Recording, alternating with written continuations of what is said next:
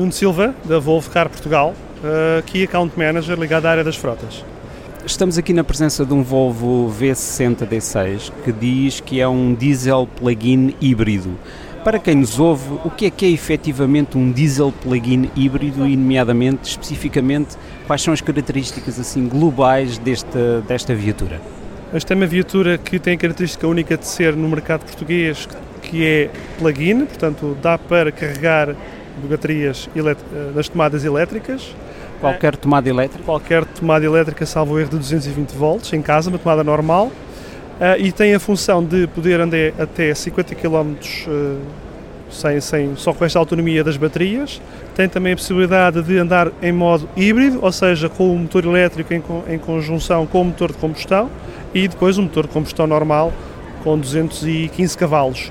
O motor elétrico tem uma potência de 70, equivalente a 70 cavalos, o que combinado dá 285 cavalos.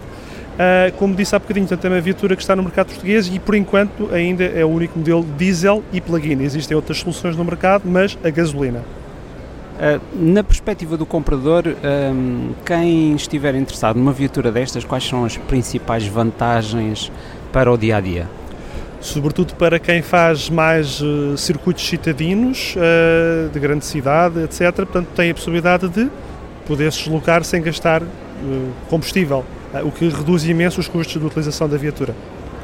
Este é um modelo único na Volvo. Há, genericamente há planos para desenvolver esta tecnologia para outros modelos?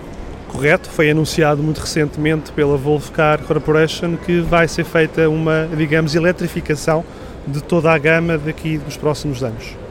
Neste momento está na V60, já está disponível também o plug-in no novo modelo que é o XC90 uh, e daí para a frente em próximos modelos.